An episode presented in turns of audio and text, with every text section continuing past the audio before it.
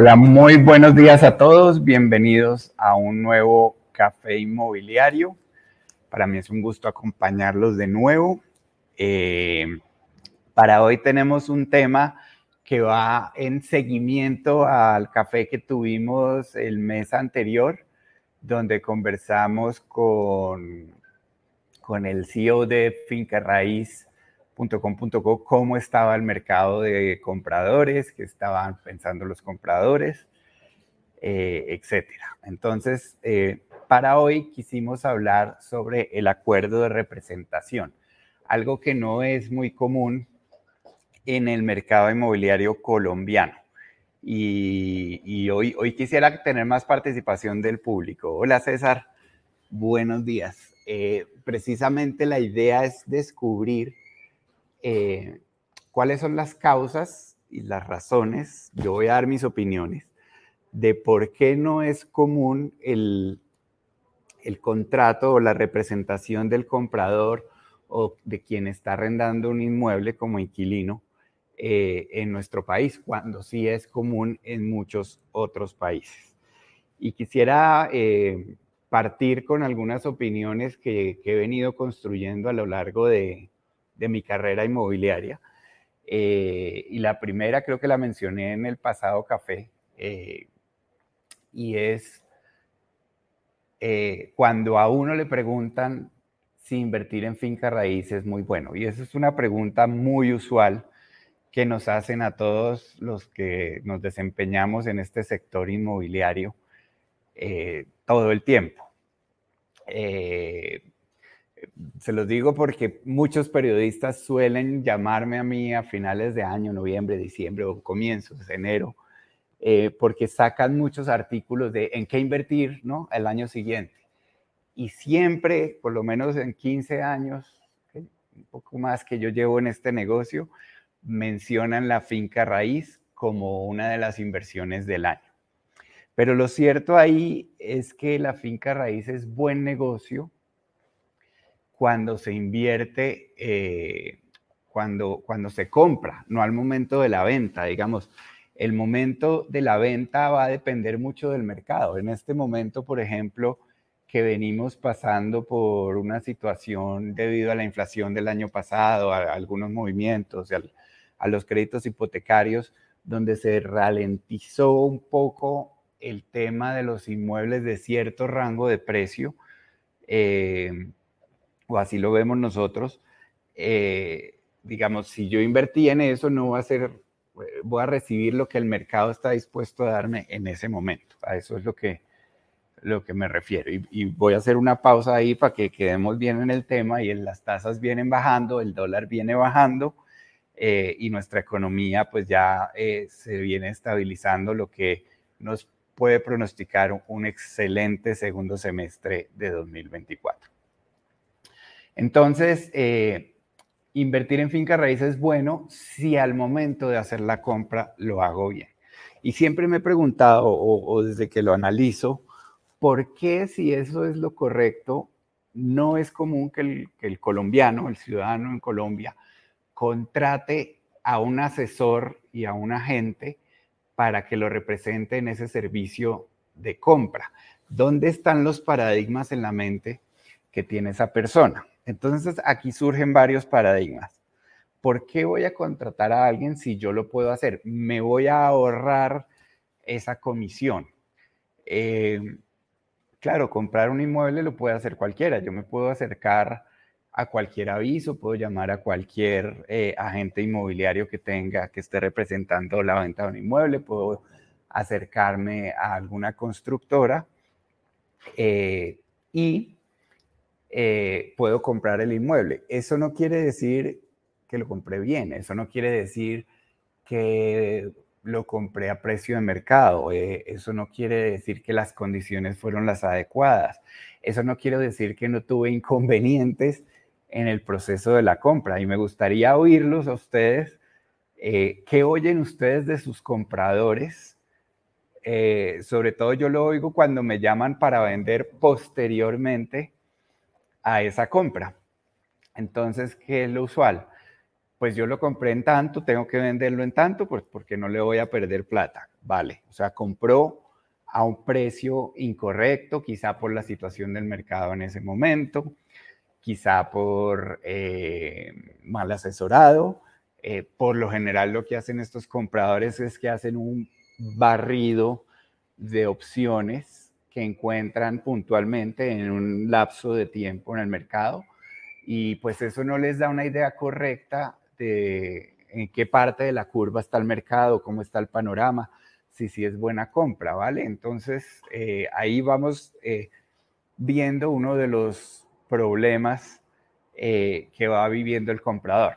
Andrés Valero nos comenta, hoy vi un reel de un inmobiliario en Canadá que decía, ¿cuándo es bueno invertir en finca raíz? Y la respuesta es hace cinco años. Así que convierte el día cero hoy. Muy bien, Andrés. Parece a la, que decimos mucho de cuándo es el mejor momento de, sembrar un árbol. Sí, es cierto, eh, igual que invertir en la bolsa, igual que cualquier tipo de inversión. O sea, el mejor momento para invertir, obviamente, es ahora, porque si hubiera invertido atrás, tendría más dinero. Si invierto ahora, pues voy a lograr que mis inversiones crezcan. Pero si bien esas curvas en cualquier tipo de inversión se presentan, creo yo que dentro de la curva que uno le puede generalizar, siempre hay unas subidas y bajadas y es bueno procurar eh, lograr algo en ese margen de la bajada o de pasar una buena oferta. Otro inconveniente que, yo veo eh, con los compradores que lo hacen directamente y que después buscan a uno para solucionarlo es eh, el desconocimiento, eh, que, a pesar de ser sencillo, son muchos trámites, de todos los trámites que se hacen para registrar y pues para tener la propiedad final de un inmueble.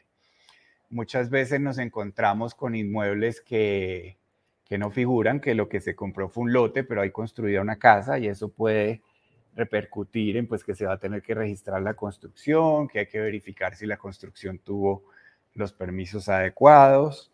Eh, se puede poner en riesgo un poco el tema de, del impuesto predial, pues porque una cosa es un impuesto sobre un lote, otra cosa es un impuesto sobre un inmueble y ahí eh, el municipio puede tomar medidas eh, puede que el inmueble tenga menos metraje en sus papeles, en sus documentos y que hayan hecho una ampliación sin permiso y eso puede también traer inconvenientes.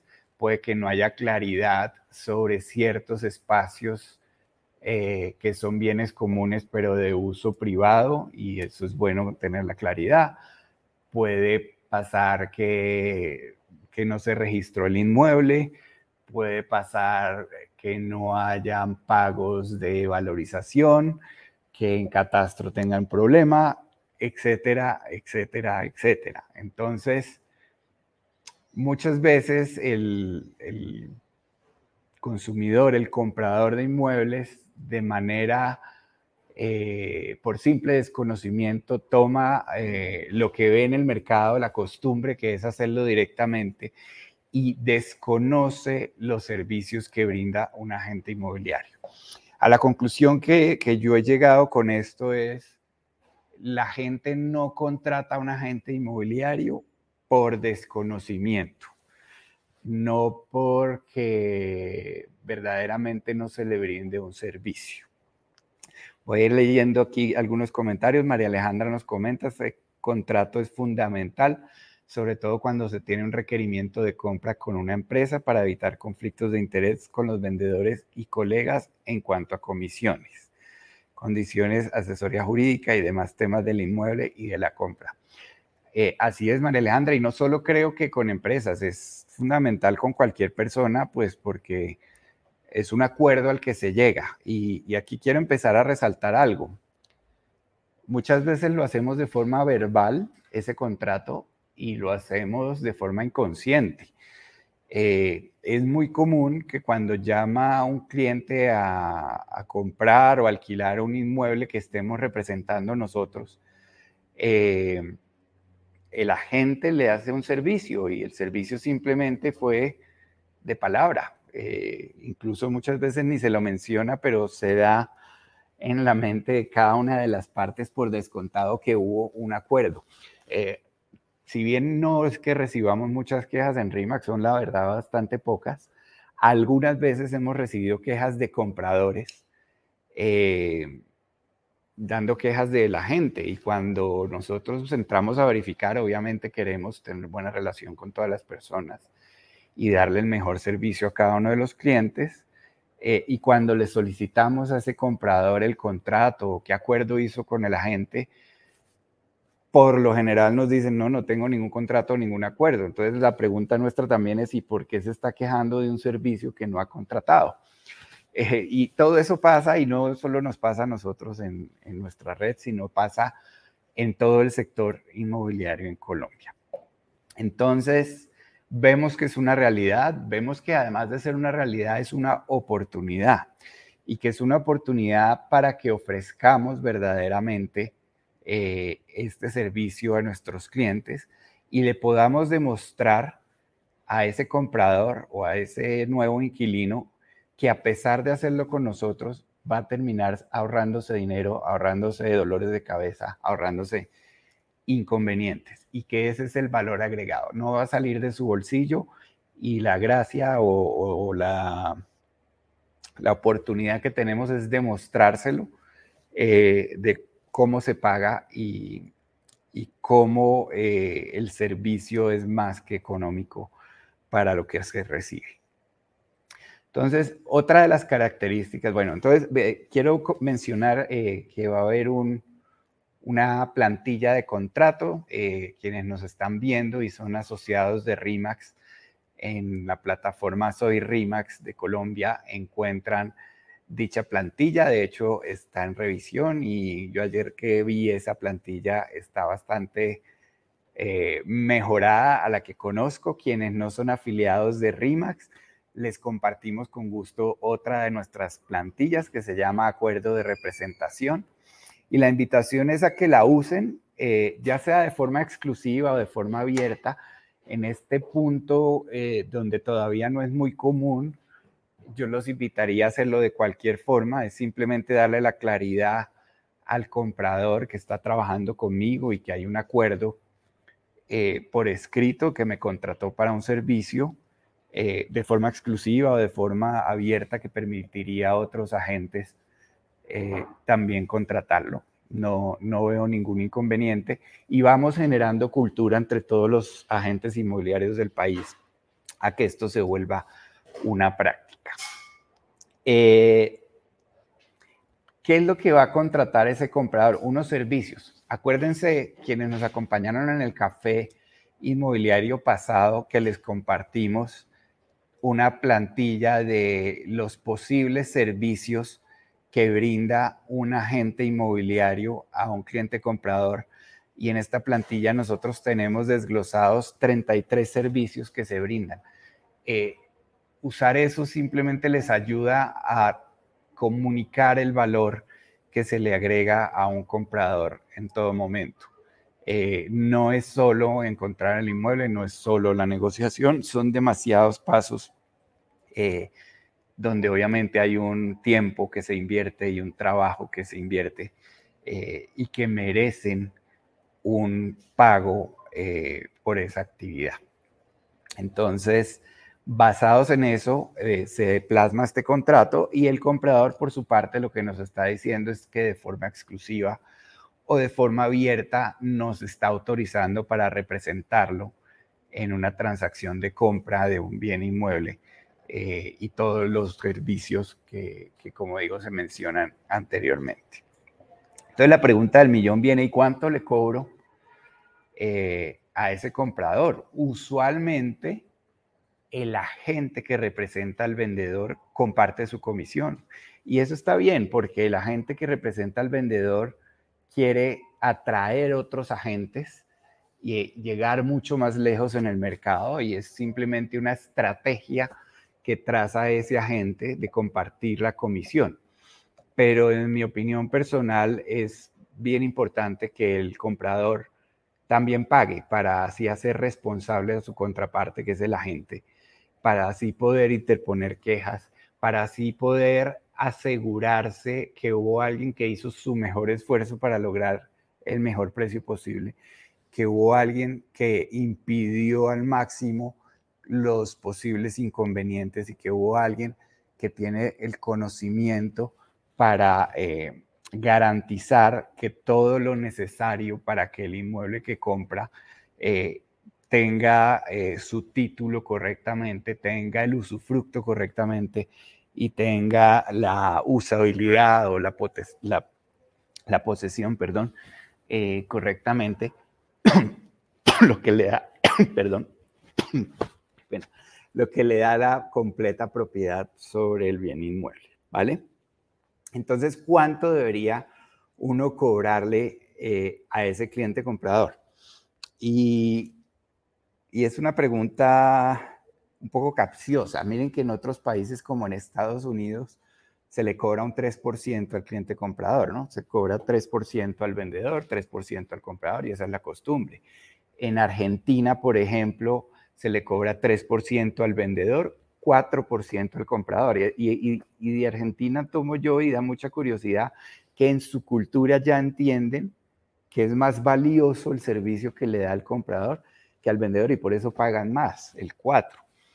Eh, yo en Colombia propondría no cobrar un porcentaje. Y aquí suena extraño, porque es que mi promesa de valor incluye lograrle el mejor precio. Entonces, si yo le estoy cobrando sobre porcentaje, hay un dilema eh, o, una, un choque, digamos, entre voy por porcentaje, pero me interesa que, me, que sea el mínimo costo. No, no es coherente. Entonces yo lo que les propongo es, por ejemplo, para inmuebles entre 100 y 450 millones, eh, cobrar 10 millones de pesos. Para inmuebles entre 450 y 750 millones, cobrar 15 millones de pesos. Algo equivalente a un 3, un poco menos, pero en un monto fijo. De esa manera, creo yo, el mensaje es más claro y más coherente con el comprador, de yo decirle, como yo voy a esa tarifa fija, a mí me interesa que usted sienta que el servicio fue bueno para que me siga eh, contratando, para que me siga recomendando con sus conocidos, me, dé referidos. Eh, y por eso voy a procurar el mejor precio. Ahí ya desligo, digamos, eh, lo que voy a cobrar yo del precio que voy a lograr y me parece aún más interesante. Eh, quiero aclarar, esto no afecta para nada tampoco lo que me comparta el agente vendedor. Entonces se vuelve muy interesante porque pues yo puedo cobrar al comprador y si el agente vendedor me compartió, eh, como es cultura y costumbre en Colombia, pues voy a terminar con una muy buena comisión, brindándole un súper servicio a mi cliente comprador, quien va a quedar muy contento, quien va a estarme refiriendo y quien va a estar repitiendo negocios conmigo. Entonces, la, el mensaje es, voy a ir leyendo aquí otros mensajes. Francisco Guevara nos comenta, compradores locales, hay incertidumbre por mentalidad de toderos de nuestros países. Los compradores extranjeros pueden ser más fieles, sobre todo de países en donde valoran el trabajo especializado. Totalmente de acuerdo, Tocayo. Creo yo que lo que pasa es que en esos países ya han tenido la oportunidad de entender el valor agregado que da una gente a quien está comprando un inmueble o a quien está alquilando un inmueble. Eh, entonces, por costumbre, cuando uno ya entiende eh, y, tiene la práctica eh, y sabe que va a ahorrar tiempo y va a ahorrar dinero y va a ahorrarse inconvenientes, pues no duda en contratar un agente. Creo, creo que es simplemente madurez del mercado y la responsabilidad de que el mercado madure no viene a ser de un Congreso poniendo una ley inmobiliaria, la responsabilidad es de todos quienes nos hacemos llamar agentes inmobiliarios. Marco Cristancho pone una consulta, ¿debería cobrarse a un comprador algún valor si se le hace un recorrido por varios días para ver, por ejemplo, casas campestres? Muy buena pregunta, Marco. Yo te comentaría lo siguiente. Eh, primero, eh, debería uno llevar al comprador a un feliz término. Entonces, eh, el primer paso que se hace con un cliente comprador es entrevistarse con él en la oficina y tiene varios valores agregados el hacerlo en la oficina. Primero, por seguridad propia como agente inmobiliario. Al hacerlo en la oficina, voy a presentarle mi equipo de trabajo, algunos otros colegas que estén en la oficina, eh, mi broker, el staff de la oficina, y si es algún delincuente, por lo general, eh, va a irse y, va a decir que no le sirve, pues porque ya lo vieron, seguramente las cámaras de la oficina lo captaron, ya eso sirve de cierta manera para ahuyentar delincuentes, no es infalible, pero funciona. Segundo, en la oficina, al entrevistarme, puedo guiarlo y primero verificar los tres puntos que debo yo eh, descubrir de un cliente comprador, que cuáles son urgencia, capacidad de compra y necesidad. Eh, hay un cuento súper bonito de un mentor que nos visita regularmente en RIMAX Colombia en nuestros eventos eh, y él cuenta como una gente, voy a contarlo aquí en el café rapidito, eh, lo llaman, él está en Ciudad de México y lo llama a alguien y le dice, mira, voy a dirigirme a Ciudad de México mañana, eh, me gustaría que me recojas en el aeropuerto y que me muestres casas cuyo valor sea de más de un millón de dólares, por favor.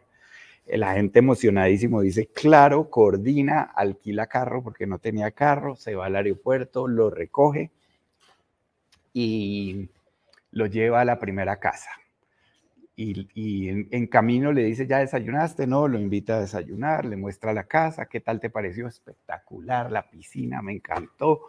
Hay más, claro, hay más, vamos a llevarte a otra, le muestra una segunda casa, no, esta está más linda, la vista, no sé qué. Vamos, te invito a almorzar, le dice la gente, tercera casa, cuarta casa, no alcanzaron a ver más. Lo lleva al aeropuerto y ya dejándolo en el aeropuerto, el, el agente le dice al comprador, bueno, ¿Qué opina de las casas? No, me encantaron todas, buenísimas, la verdad, muy bien. Eh, ¿Y cuál va a comprar? No, ninguna. ¿Cómo así? No, no, no, es que yo vine a ver casas porque mi, mi psicólogo me recomendó ver casas de alto valor para subir mi autoestima. Y el agente nunca eh, previó esto. A lo que hoy es siempre debe haber una primera entrevista, ojalá personal, ojalá es muy ojalá, donde filtres la urgencia, la capacidad de compra y la necesidad. ¿Por qué se está mudando? ¿Por qué está comprando el inmueble? ¿Qué tan urgente es? ¿Puede esperar? ¿No puede esperar? ¿Y cómo lo va a pagar? Entonces, una vez yo tengo identificados los tres SIS, eh, puedo trabajar. Mientras alguno de esos SIS no sea claro, mi recomendación es tener a su agente administrado en la base de datos, pero no dedicarle tiempo. ¿A dónde voy para terminar de responder, Marco? No salgan a mostrar casas por mostrar casas. Hay que primero entender a la persona qué está buscando eh, y darle ese verdadero servicio. Y es, mira, tú vas a poder comprar esto porque tienes esta plata, tienes esta capacidad, eh, para arreglar el inconveniente que se te está presentando, vamos a buscar un inmueble de estas características y te muestro aquí en mi oficina 10 opciones para que tracemos un tour para visitar las tres que más se ajusten. A la salida de mostrar cada inmueble te voy a pasar un formato de oferta, el cual tú vas a llenar. Vas a tener tres opciones. Pasas la oferta por el valor que está pidiendo el comprador, pasas la oferta por otro valor, sea más alto o sea más bajo, o no pasas ninguna oferta. En caso que no pases ninguna oferta, me vas a manifestar y vamos a tener una comunicación para descubrir qué hace que el inmueble sea descartable. Y así vamos filtrando mucho más tu necesidad. Esa es la forma correcta eh, de atender a un comprador, en mi opinión. Andrés Meneses nos comenta, claro que sí, los extranjeros son los más fijos en comprar porque los nacionales no son tan buenos clientes. Yo creo que es igual, Andrés, simplemente creo, y, cuando te refieres a extranjeros, quizá, y me corriges, puedes estar pensando solo en algunos países, pero yo te diría que hay muchos países eh, donde el mercado inmobiliario está igual a Colombia, incluso más atrás, digamos, todos los, todas las culturas llevamos nuestros tiempos. Entonces lo que creería yo es sí, esos mercados, como puede ser Canadá, como puede ser Estados Unidos, como puede ser en, Latinoamérica o en Argentina, eh, no sé si incluso en México, eh, algunos países de Europa, ya el, el comprador sabe que es mucho mejor contratar con el agente y que contratar un solo agente le va mejor, no pierde tiempo, va a ahorrar dinero. Lo que saben esas personas, y es un buen tema para estos cafés, es qué debo tener en cuenta para la hora de seleccionar un agente inmobiliario y de contratarlo. Porque sin duda esas personas, eh, una vez aparecen, los inundan los agentes, están llamando a varios eh, y ninguno le está mostrando el valor agregado. Entonces creo yo que es la oportunidad para que todos los que están oyendo esto, todos nuestros agentes de RIMAX y, y, cualquiera que se apasione como nosotros por este negocio, comunique ese valor agregado a todas las llamadas que recibe por cada uno de sus inmuebles. Son personas que tienen una necesidad, son personas que algo están buscando eh, y son personas que se sienten perdidas. El miedo que da comprar un inmueble es gigante. Yo, yo trabajo en esto y todavía me da miedo. Es una inversión de un inmueble es una inversión muy grande para la mayoría de nosotros. Eh, incluso para gente con demasiado dinero, yo veo que, que la parte emocional se mueve mucho. Entonces, debemos ser conscientes de eso. La persona tiene miedo, quiere, quiere confiar, eh, hay que construir esa confianza. Eh, todo esto pues nos da seguridad que debemos eh, ir construyendo. Voy a tomarme 20 segundos para compartirles uno de nuestros nuevos comerciales y ya regresamos.